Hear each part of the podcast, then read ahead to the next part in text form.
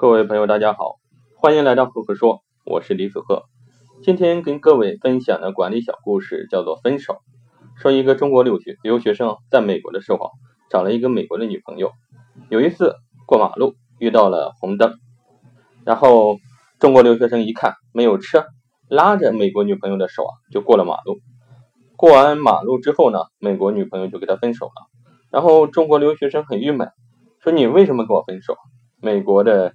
女生说：“你连我的死活都不顾，还闯红灯，我不跟你分手，跟谁分手呢？你不顾我的死活，我必须跟你分手。”中国留学生非常郁闷。过了三年之后，就回国了。回国之后有一次过马路，他带着中国的女朋友过马路，遇到了红灯。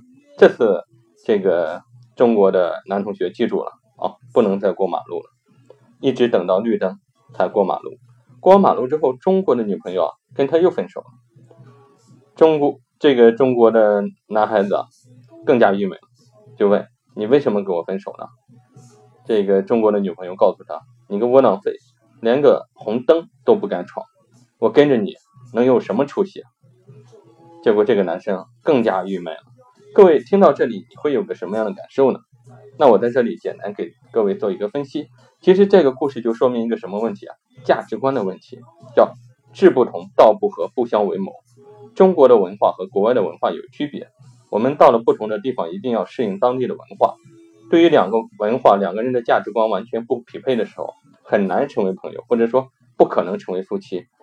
即使勉强，也会容易出现问题。这种文化的磨合就非常重要，包括交朋友也是。包括你选择企业也是要找一个匹配的，或者你跟这个企业相符的这种文化的公司啊，加入进去，你才能走得更加长远。好了，这个故事就分享到这里。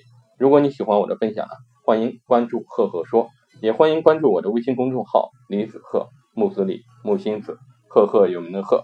谢谢各位，多多交流。